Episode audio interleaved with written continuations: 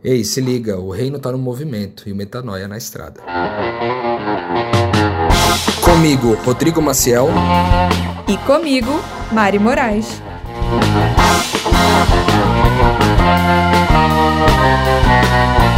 E na estrada de hoje você vai ouvir. Ela, ela se posiciona na direção do seguinte: eu, eu, eu não admito na minha vida que uma pessoa passe por mim, tenha contato comigo e não saia melhor do que chegou. Eu não admito que ela não saia melhor. Ela tem que chegar aqui e sair melhor do que como ela chegou. Então, o que eu posso fazer para aliviar a carga dela? O que eu posso fazer para carregar o fardo pesado dela? O que eu posso fazer para poder aumentar a alegria dela, aumentar a paz, a, sabe? Então, com pequenos gestos, se ela chegou e saiu 0,01% melhor do que ela chegou, já é um avanço. E aí ela falou assim: Nossa, eu, eu gostei bastante, né? Aqui não tem barulho, é super ordenado, tem ordem, né? A ordem é importante. Cara, nessa hora que ela tava elogiando a ordem, veio umas três crianças igual um Tasmania, quebrando a sala inteira.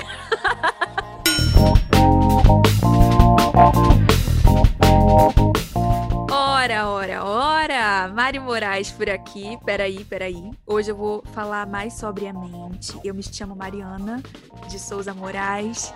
É, e eu tô muito feliz de estar aqui com vocês hoje. Eu preciso falar mais serenamente nesse episódio, porque eu percebi, gente, que no Na Estrada passado eu estava deveras descontrolada na minha mania de fazer piadas. E eu ri igual uma hiena o episódio inteiro. E eu recebi vários feedbacks que estava praticamente um stand-up comedy. Então, para manter a minha reputação de uma mulher cristã, sã, eu vou me dedicar aqui, sofisticar o meu vocabulário, o meu ritmo de fala, para que você não tenha tanta certeza da verdade que eu realmente sou meio louca. Enfim, é a verdade, mas não preciso escancarar tanto assim, né? Brincadeiras à parte, eu espero que você esteja nos acompanhando nos outros episódios, tá? Porque o Na Estrada é meio bagunça, Na Estrada é meio mesa na casa da mãe, eu reconheço, mas o Metanoia é sério. Isso aqui é um, é um programa sério, cheio de versículos, cheio de pregação, cheio de teologia, cheio de profundidade, especialmente no episódio de terça-feira com Lucas Vilches, um jornalista desse, Zambian com um jurista de peso, Rodrigo Maciel, ex-administrador e eu advogada. Lá você vê nossa persona mais adulta, né, mais normal, tratando de temas do nosso dia a dia com muita profundidade. Acho que você vai gostar. Se você está ouvindo pela primeira vez, dá uma olhada nos outros programas. O Rô também começou uma série nova às quintas-feiras, já que acabou que Cristo oferece ele é, essa série que revolucionou o reino de Deus no Brasil e fora do Brasil, eu posso dizer que o Drops Metanoia chegou com conteúdo ao ponto para você ter sua mente curada, alinhada a todas as verdades sobre Cristo que a gente prega aqui o tempo inteiro para você, certo? Então segue a gente no Instagram, arroba podcast Metanoia, lá no link tem o canal no Telegram, Tô meio sumida essa semana? Tô, mas a vida do crente não é fácil. Mas eu vou voltar, gente. Tava pesado, fiquei doentinha, mas agora já tô boa. E eu acho que eu fiz os anúncios, né?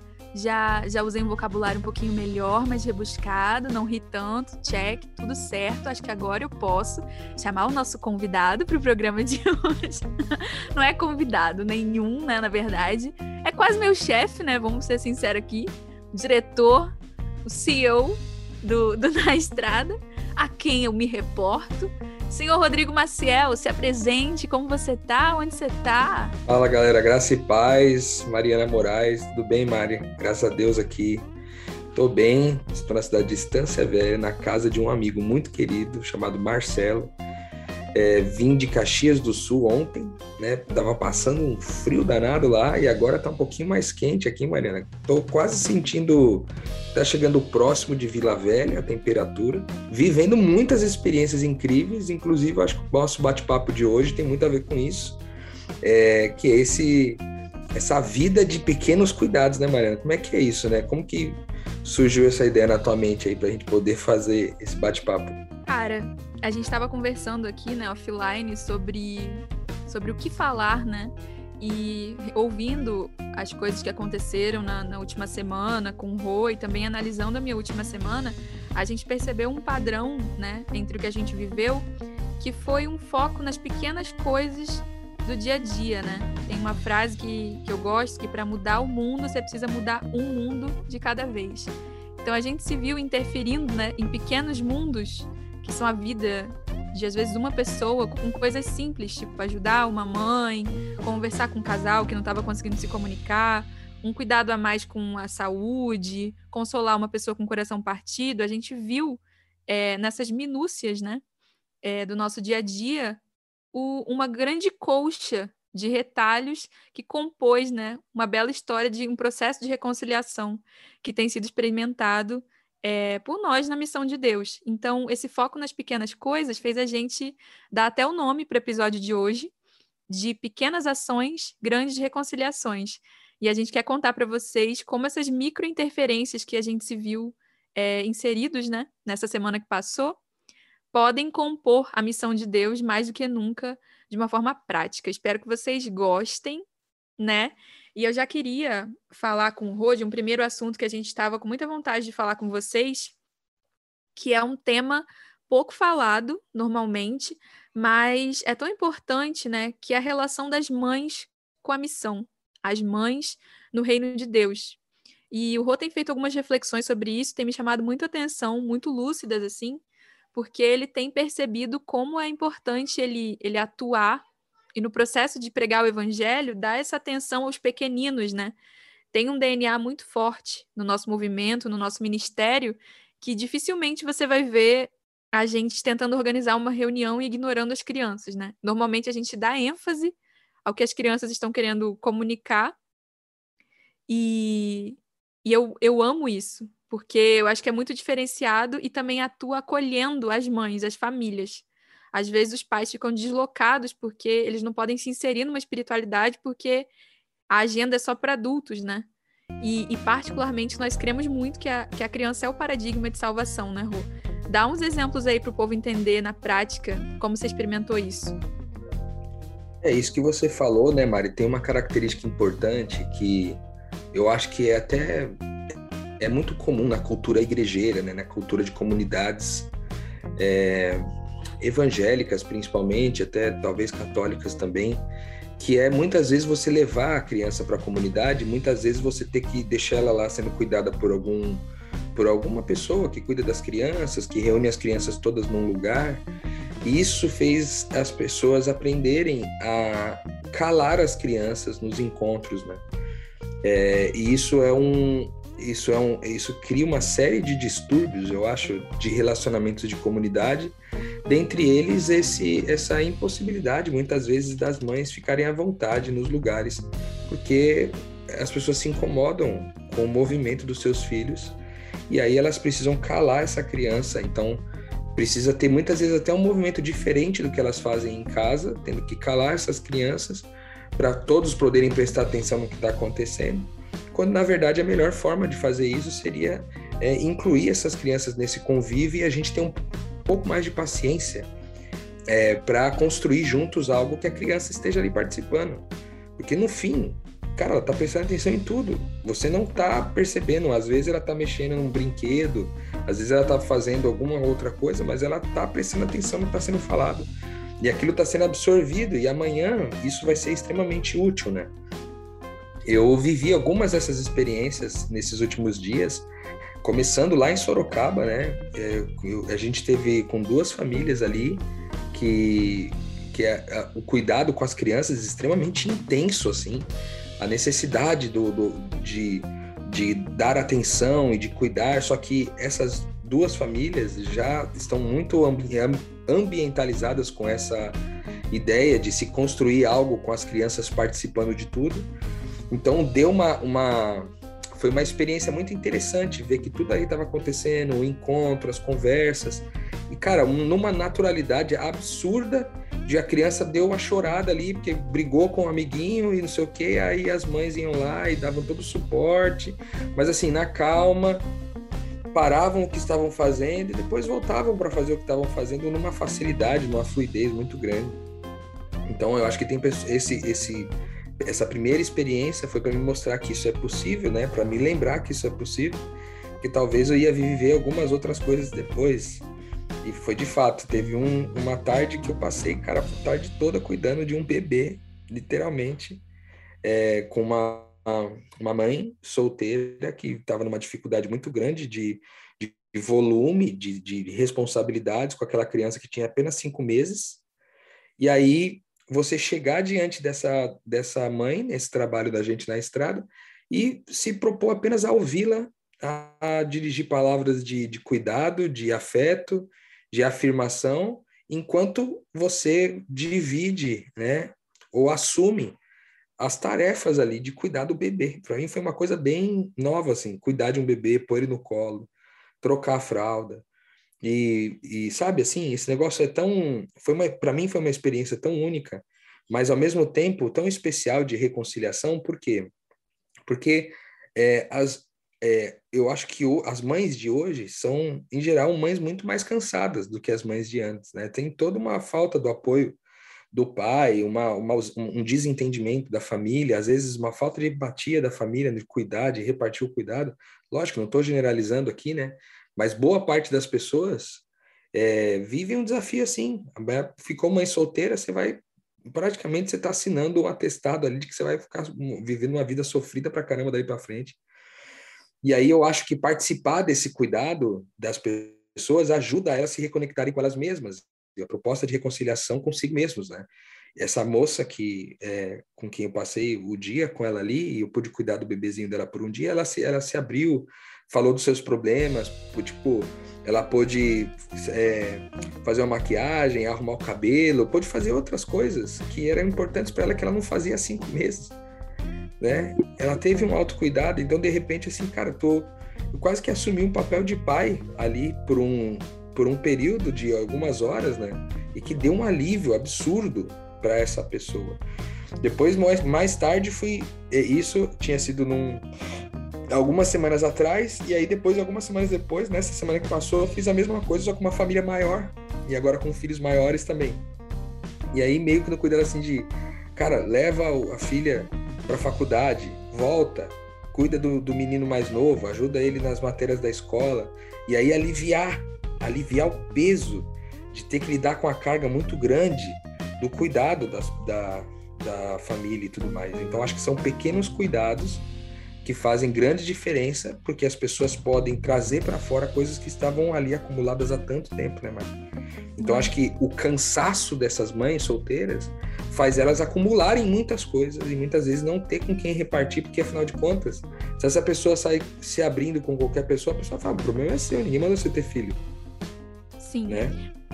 E é profético isso, né, Hulk? No fim dos tempos é, seriam sete mulheres para cada homem. Tem um versículo assim que fala, né, uma profecia disso. E, e, desde o início dos tempos, né, nas sociedades, são sempre os órfãos e as viúvas que são os mais vulneráveis na sociedade. Eu lembro de uma vez ter escrito um texto sobre isso, que foi chocante perceber como tem viúvas e órfãos de maridos vivos, né? Às vezes as mães elas são solo, mesmo estando num relacionamento, né? E é uma sobrecarga enorme. Então eu queria até dar uma dica de bom senso aqui para vocês, quando vocês estão lidando com mães, né, para ter empatia, né, ter paciência, porque são nesses momentos que que a gente prova se a missão é de Deus mesmo ou é nossa. Se a gente está comprometido com uma performance ou com o evangelho de verdade.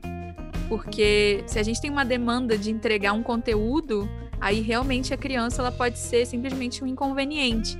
Mas se a gente está querendo entregar a vida, ela passa com certeza pelo respeito aos pequeninos, como foi é, a forma que Jesus ensinou. E até arrematando esse assunto, eu acho engraçado que tem aquele mito, né? Até já vi pastores falarem isso em algumas igrejas, de que tem, tem espíritos que ficam assustando crianças no culto, e a criança começa a chorar. Só que na minha experiência, eu nunca vi, eu nunca estive num ambiente religioso que a criança não fez exatamente o que Jesus gostaria que fosse feito. Foi até engraçado, Rô, que eu fui pregar num. Pregar não, né? Fui passar um tema lá num, num PG numa casa, foi faz até umas duas semanas. E foi engraçado porque tinha uma visitante é, no PG e ela não sabia que o negócio era mais livre do que parecia, assim, tinha aquele todo estereótipo de uma pessoa mais religiosa, mais cascuda, assim.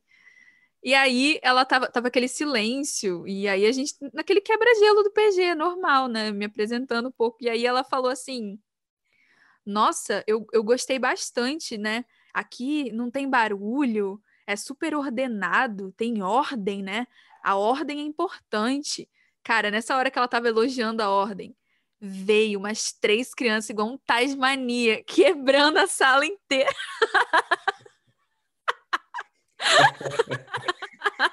Eu só falei, graças a Deus, o Espírito Santo não tarda a responder. e, cara, eu lembro até quando eu estava em Portugal, cara, não tem coisa mais chata que, que algumas igrejas, sabe? Eu fui numa igreja, igreja europeia, então, porque quase não tem ninguém na, na igreja na Europa. Quando tem, é uma igreja que é mais pela cultura do que propriamente pela fé mesmo, né? Aquela coisa do rito, meio católico, assim. Rapaz, uma menininha causava, ela dançava de requebrar no chão na frente lá do padre. E ela animou o culto. E eu só consegui enxergar Jesus rindo e falando: obrigada, você está representando o reino, sabe? Você está uhum. representando uhum. um reino de leveza, de espontaneidade. Quando tentam transformar isso aqui num, numa instituição chata, engessada, você vê em a referência de vida, sabe? Eu não conseguia visualizar Jesus bolado né, com aquela situação. Eu sempre sentia que elas estavam representando exatamente o que Jesus faria, falaria para elas fazerem, sabe? Quando o negócio fica muito engessado, elas vêm e revolucionam tudo. Então, mas eu queria dizer que também acho que é importante a gente ser equilibrado, né? Não é uma coisa radical, porque a criança precisa mesmo de, de orientação, de educação, de amor. E faz parte do amor colocar o limite. Acho que a gente pode falar sobre isso melhor em outro na estrada, se esse tema interessa a vocês. Escrevam pra gente que a gente trata disso. Não é também a criança dominar o culto, né? Não é isso. Mas é entender que ela é um ser humano. Não é porque ela é pequenininha, que ela tem pouca idade, que ela deixa de ser um pequeno Deus. Que ela perde a identidade de Cristo, de referência de quem Deus é. É, é sobre incluir a criança como um ser humano tá? Não é sobre a criança ser a dominadora do culto, não é isso que a gente acredita. Desse jeito, assim, radical também. Mas é, é um equilíbrio. Mas acho que é interessante citar que, em geral, as crianças estão muito mais cheias do Espírito Santo do que qualquer adulto lá que está tentando organizar o negócio de uma forma mais engessada, quando o reino parece muito mais com um jardim selvagem. E aí, Rô, você contou aí da sua experiência com as mães sobrecarregadas, né? E eu percebi também outra semelhança que a gente se viu em situações mais intimistas, né? E a base lá em Vila Velha tá tava no momento, está ainda, né? No momento de, de transformação, de mais silêncio, de, de realinhamento. Eu gosto muito de, desses momentos também, né? Já que eu sou mais, mais quietinha, né? O Rodrigo é da bagunça, com certeza. Ele gosta, se tiver 20 pessoas lá, tá ótimo para ele. Mas eu, eu amo gente, amo pessoas, sabe, gente? Mas eu sou mais a vibe mosteiro. Então eu me identifico mais também com esse ritmo de tranquilidade, de conseguir ir na profundidade com as pessoas. Eu gosto da profundidade, né? Então eu acho que eu tive mais espaço para me, me conectar melhor com amigas, de, de aprofundar a relação, consolá-las em momentos difíceis, né, que a gente passou. E eu me vi muito nesse, nesse cuidado a nível micro, sabe, Rô? Também acabei ficando doente, com uma questão no estômago, que eu virei quase que um jacarezinho, gente. Minha pele ficou um crocodilinho. eu não sei, cara, eu fiquei doente, alguma coisa no meu sistema digestivo deu um ruim que eu mal e mal conseguia comer meia banana e água, obrigada. Tipo, fiquei vários dias assim. E a minha pele horrível. E eu me vi sendo direcionada por Deus até para uma consultoria, para eu fazer um detox. Inclusive, estou aqui. E isso tem tomado meu tempo significativamente. Comer limpo. E mais eu já tive todos os resultados possíveis, assim, na, na, já curei a minha questão com a pele, já retomei o apetite, mas para coisas mais naturais. Então, eu me vi muito focada nesse cuidado com a saúde e nessa ternura com os de perto, né? Com quem estava ao meu alcance ali, a um palmo de alcance, na mesma casa. E eu acho que você também passou um pouco por isso, né, Rô? Lá no hostel que você estava. Conta para a galera um pouquinho como foi essa experiência da, das pequenas coisas lá no hostel. Momento Pix. Oi, meu nome é Marcelo Farias, sou de Estância Velha, no Rio Grande do Sul. Metanoia chegou para mim para me levar a águas profundas, me fazer participar de uma mesa muito mais farta, muito mais saborosa da presença de Deus e de Jesus Cristo na minha vida, através do seu Espírito.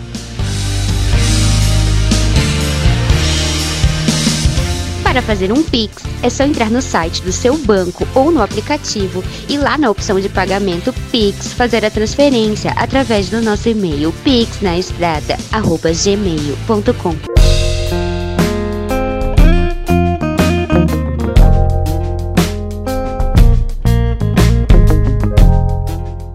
acho que esse cuidado, né, ele passa por várias frentes, assim, é, com pequenas coisas, né? A gente falou sobre as mães cansadas, né, com as crianças, mas além das mães cansadas com as crianças, tem também é, casais que estão enfrentando seus problemas de comunicação. Eu tive a oportunidade de trabalhar com a reconciliação de dois casais ao longo desses últimos dois meses e foi muito especial assim os encontrar ajudar essas pessoas a se comunicarem eu tenho visto é, por onde eu passo que os casais mais antigos assim que tem muitos anos já de casamento e tudo mais é, às vezes estão numa situação de comunicação muito defasada muito difícil.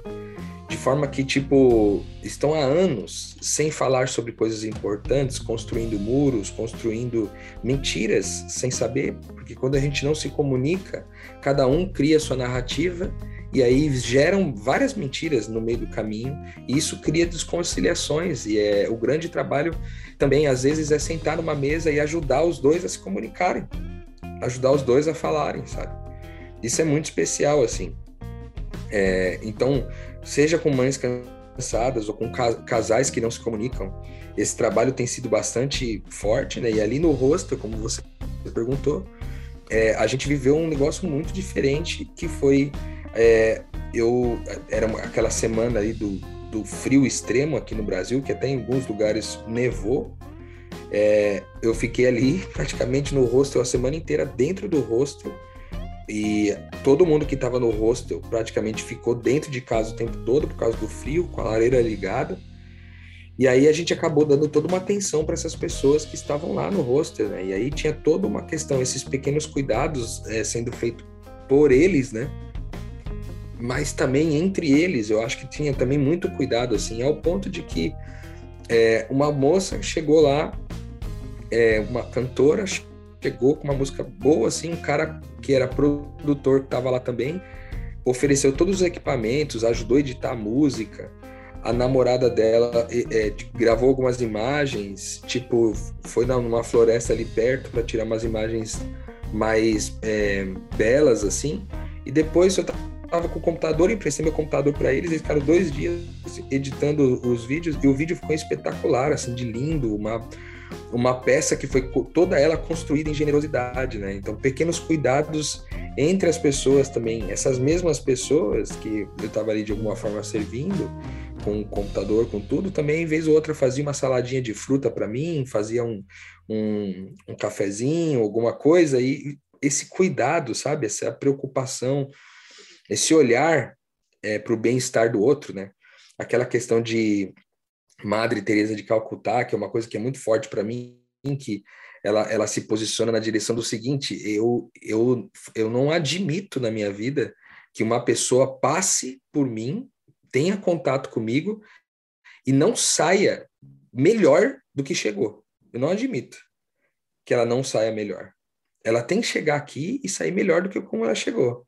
Então, o que, eu posso fazer para aliviar a carga dela? O que, eu posso fazer para carregar o fardo pesado dela? O que, que eu posso fazer para poder aumentar a alegria dela, aumentar a paz, a, sabe? Então, com pequenos gestos, se ela chegou e saiu 0,01% melhor do que ela chegou, já é um avanço. Então, acho que isso também acaba trazendo bastante é, cuidado, né? Próximo né? De, das pessoas. Então, cuidar das famílias, cuidar das crianças, cuidar da comunicação dos casais, né?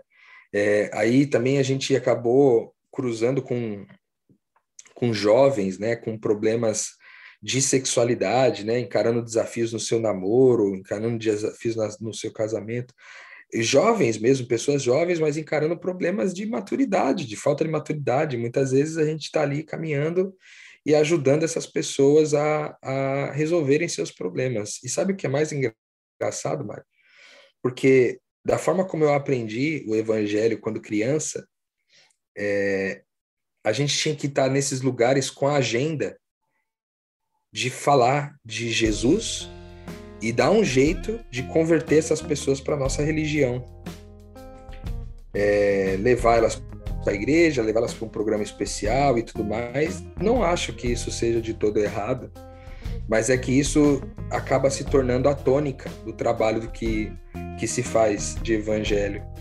E se perde um pouco essa questão do cuidado e do serviço. Tem um texto que eu queria citar aqui, que ele é um mantra para mim. E ele é um texto de uma escritora chamada Ellen White.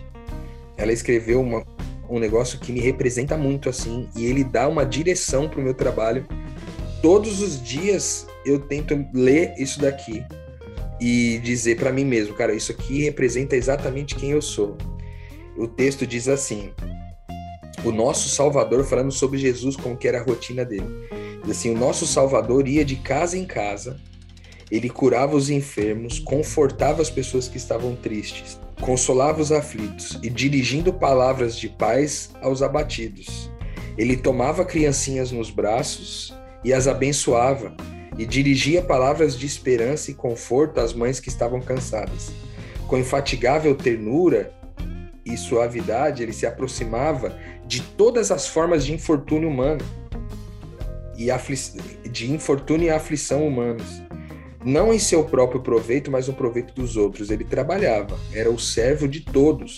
A sua comida e a sua bebida era levar esperança e forças a todos aqueles e quem chegava em contato.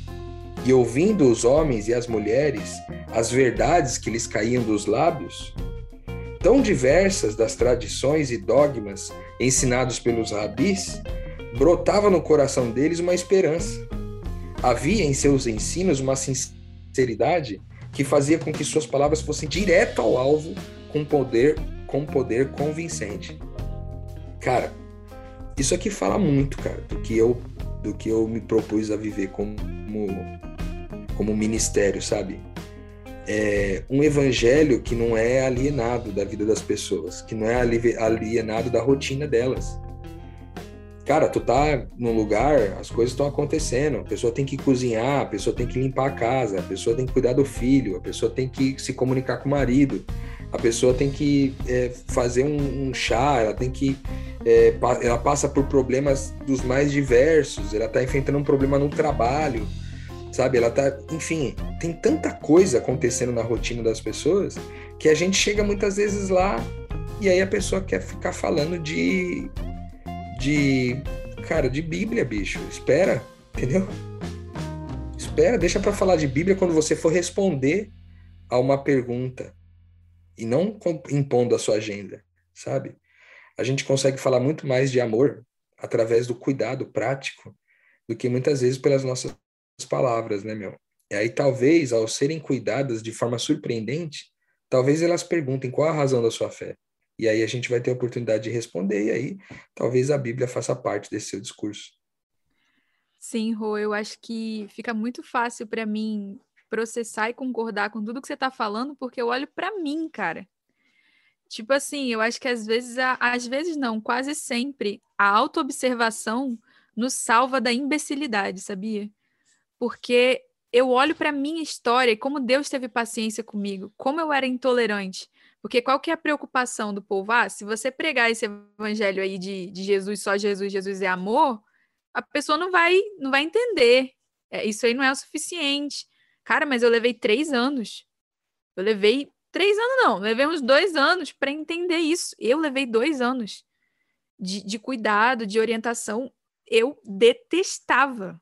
Para mim, falar sobre assunto de teologia me irritava profundamente, assim para mim, eu tinha uma desconciliação, né, com a Bíblia forte. Que primeiro eu aceitei Jesus como pessoa, E o Rô vai lembrar com certeza a frase que eu falava. Eu falava, crê, crê, eu creio na cruz. O resto eu desconfio. Tipo, para mim o evangelho se resumia a isso. Jesus veio para mostrar que todo aquele que morre por amor ressuscita no terceiro dia. Deus entregou o filho para revelar ao mundo que quem morre por amor ressuscita no terceiro dia. E eu continuo achando que isso é a essência do evangelho. Só que até eu entender que a Bíblia era um privilégio, honrar as igrejas católicas, evangélicas, honrar o cristianismo, até eu me denominar cristã, levou anos, gente. Porque vamos, vamos nos colocar no lugar das pessoas, sabe? Quem estuda, quem tem a oportunidade de estudar no Brasil hoje, tem todos os motivos para detestar o cristianismo, gente. Essas pessoas que professavam essa fé chegavam aqui estuprando pessoas. As pessoas que eram cristãs eram as pessoas que iam lá é, vender gente para escravidão, sabe? E eu não estou falando aqui de dizer que todo mundo é santinho, não estou falando aqui do discurso maniqueísta, né, de bem e do mal, de bonzinhos e, vilões, não estou falando disso. Mas eu estou falando que é inadmissível que um cristão compactue com certas coisas que sistematicamente, desde que Constantino, lá pelo, pelo ano 300, lá, se converteu, imperador de Roma, vem sendo feitas em nome de Jesus e que envergonham e que falam totalmente contra o evangelho. Ganância, venda de indulgências, tortura, queimar mulheres em postes, cruzadas, escravidão, estupro sistemático de indígenas. Cara, vamos ter uma calma aqui para ter uma paciência também com as pessoas que não aguentam é, ter um primeiro contato com o livro que protagonizou nas mãos erradas as piores coisas que aconteceram nos últimos séculos, incluindo o nazismo. Vamos ter um pouco de empatia também, né? É claro que eu prego a mesma coisa para o lado de lá. É claro que hoje eu posso, com a minha vivência, falar para as pessoas mais militantes, mais intolerantes, com, com cristãos, mostrar um outro lado. E faço isso, com muito amor, inclusive. Mas eu acho que esse aqui também é um espaço de muita gente que tem origem religiosa e que às vezes não parou para entender como é difícil para nós também se submeter a uma teoria que fez tão mal na história, sabe? Enquanto qualquer outra alternativa religiosa com certeza fez menos estrago do que as grandes religiões, né? Mas isso não é porque as grandes religiões estão erradas e eu demorei para entender isso é por, não é porque elas são grandes que elas estão erradas, mas pelo fato delas serem grandes, elas, né, quantitativamente vão abarcar mais burradas, porque elas são interpretadas por mais pessoas. Então, acho que esse exercício de, de empatia e ver você também, Rô, se conectando desse jeito, vivendo esse privilégio de se apropriar dessa linguagem, dessa liberdade, é para mim motivo de muita alegria, né? Ver que acho que a nossa amizade também serviu para isso de lá atrás você ser uma pessoa igrejeira e eu a louca, intolerante, secular, e hoje me ver bem mais amorosa e comunicativa com pessoas igrejeiras e ver você também tranquilamente passeando no secularismo e conseguindo passar o evangelho com, com serenidade, sabe? Isso é uma, uma grande vitória, eu acho, de reconciliação que, que eu louvo muito a Deus, assim, por experimentar isso contigo. A gente já está chegando ao fim do episódio né? E eu já vou costurar aqui o final, mas eu espero que vocês tenham entendido, gente, o tema, que nas pequenas ações estão as grandes reconciliações, que nas pequenas atitudes, né? Isso é, isso é meio clichê, mas a gente queria dar exemplos, né, como a gente deu, de como atuar, né? Seja ficando com o bebê, ou tem mães que preferem que você faça as tarefas para que elas fiquem com os bebês, eu acho que é bom dizer isso. O normal, inclusive, é isso: é que você chegue na casa e ajude não a mãe com o filho, mas ajude a mãe com as tarefas, para que ela possa dar atenção ao filho. Isso às vezes elas preferem também. Queria dar essa etiqueta materna aqui, porque eu já ouvi muito sobre isso. É, seja você falando palavras de afirmação para um casal, Tipo, eu, eu sempre atuo assim, meio cupido. Tipo, ah, fulana me falou que você é maravilhoso nisso. Ó, oh, fulano me falou que você é incrível nisso. Eu sempre atuo assim tentando reconciliar, tentando trazer leveza. É, se você está preso no frio em algum lugar, sempre tem alguém para tratar com gentileza. E, e, e contar para vocês como as pequenas coisas também existem na nossa vida, por mais que às vezes pareça que a gente vive num universo paralelo de missionários.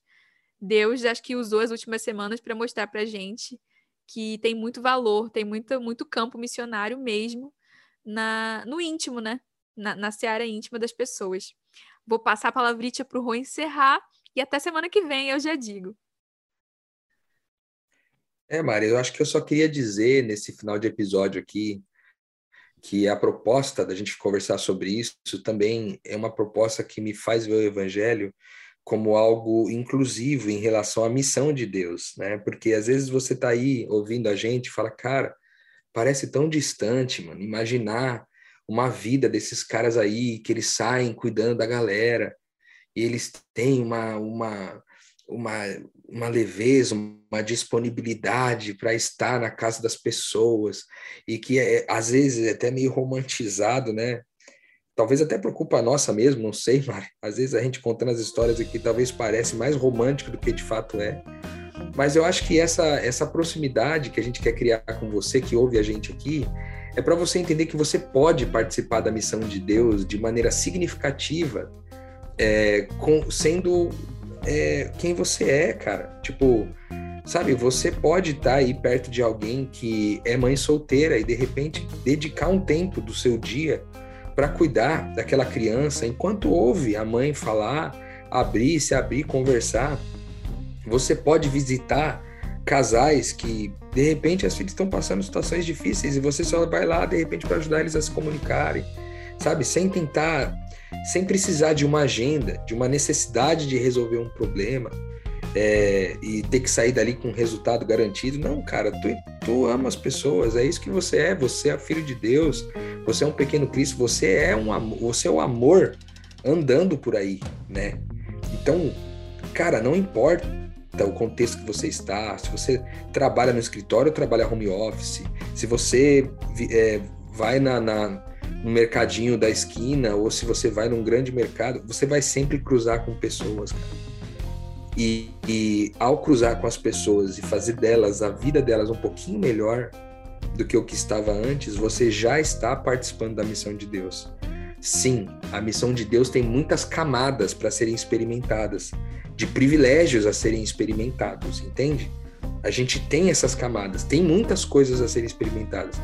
Mas o simples fato de você experimentar uma camada disso já mostra o quanto tu, tu já está incluído nessa missão de Deus, já participando da reconciliação que Ele está fazendo. Então você pode dar esses passos agora. Aí com às vezes dentro de casa é mais difícil. Jesus também passou por esse problema. Dentro de casa ele falou: "O profeta não faz milagre dentro da sua cidade de origem". Entende? Ele não tem reputação, ele não tem honra nesse lugar. Por isso, muitas vezes, Jesus não conseguiu curar as pessoas de onde ele morava. Porque as pessoas conheciam aquele moleque, que Jesus, ah, esse é Jesus, aquele pivete lá de filho de José. Ele, aí eles não, não botavam muita fé em Jesus. E tudo bem, se as pessoas da sua casa não botarem muita fé naquele cuidado, no que você pode oferecer por eles. Mas então vai, cara, visita uma pessoa perto de você, sabe? Visita aquela senhorinha da sua comunidade, que talvez ninguém visite, é, trabalha com as pessoas próximas a você, você não precisa rodar o Brasil, como a gente tem feito aqui, para poder fazer esse trabalho. Você pode fazer ele dentro da sua cidade mesmo, com pessoas que você mesmo conhece. Mas é, dedique tempo, sabe? Eu quero finalizar aqui com uma, uma coisa, Mari, que eu ouvi essa semana de, um, de uma pessoa que você conhece, que eu não vou citar o nome dela aqui, mas é um rapaz novo e que está muito empenhado em viver essa nossa vida aqui de missionários. E ele, teve, ele fez uma pergunta, tipo, tão singela para mim, que ele falou assim, cara, é, como é que as pessoas vão me ouvir se eu sou só um moleque de 17 anos, velho? Eu não tenho autoridade, tá ligado, para falar as coisas. Como é que as pessoas vão me ouvir e prestar atenção no que eu tô falando, mano? Aí eu disse para ele, mano, se você tá fazendo essa pergunta para mim, você tá pressupondo que eu tenho alguma autoridade por ter 37 anos, por ter 20 anos mais que você. Só que a autoridade, mano, que a gente trabalha é a autoridade de Cristo, cara. Nós somos animados no espírito de Jesus. E as pessoas veem Jesus em nós apesar da idade. Então não é a idade que vai contar se você vai ter autoridade diante dessas pessoas ou não. mas é o espírito que você carrega, cara. O espírito de Jesus. Agora, existe uma parte que você faz, existe uma, um, uma parte do trabalho que é responsabilidade sua, que é estar disponível, é, estar disposto e estar desprendido. Eu até falei para ele dos três Ds: disponível, disposto e, despre, é, e desprendido. Com essas três coisas, cara, você fica aí, senta na presença de alguém e só curte o agora, velho. E aí o Espírito Santo vai gerar as oportunidades para você participar seja com cuidado, segurando o bebê no colo e trocando a fralda dele, seja entregando uma palavra se essa pessoa perguntar a razão da sua fé. Então, é, o reino de Deus ele está no movimento, né? É, o movimento também é nos pequenos cuidados. O movimento é também nas pequenas mesas. E porque o reino de Deus está no movimento. Eu e você e Mariana. Mariana, você e eu estamos na estrada com metanoia. Música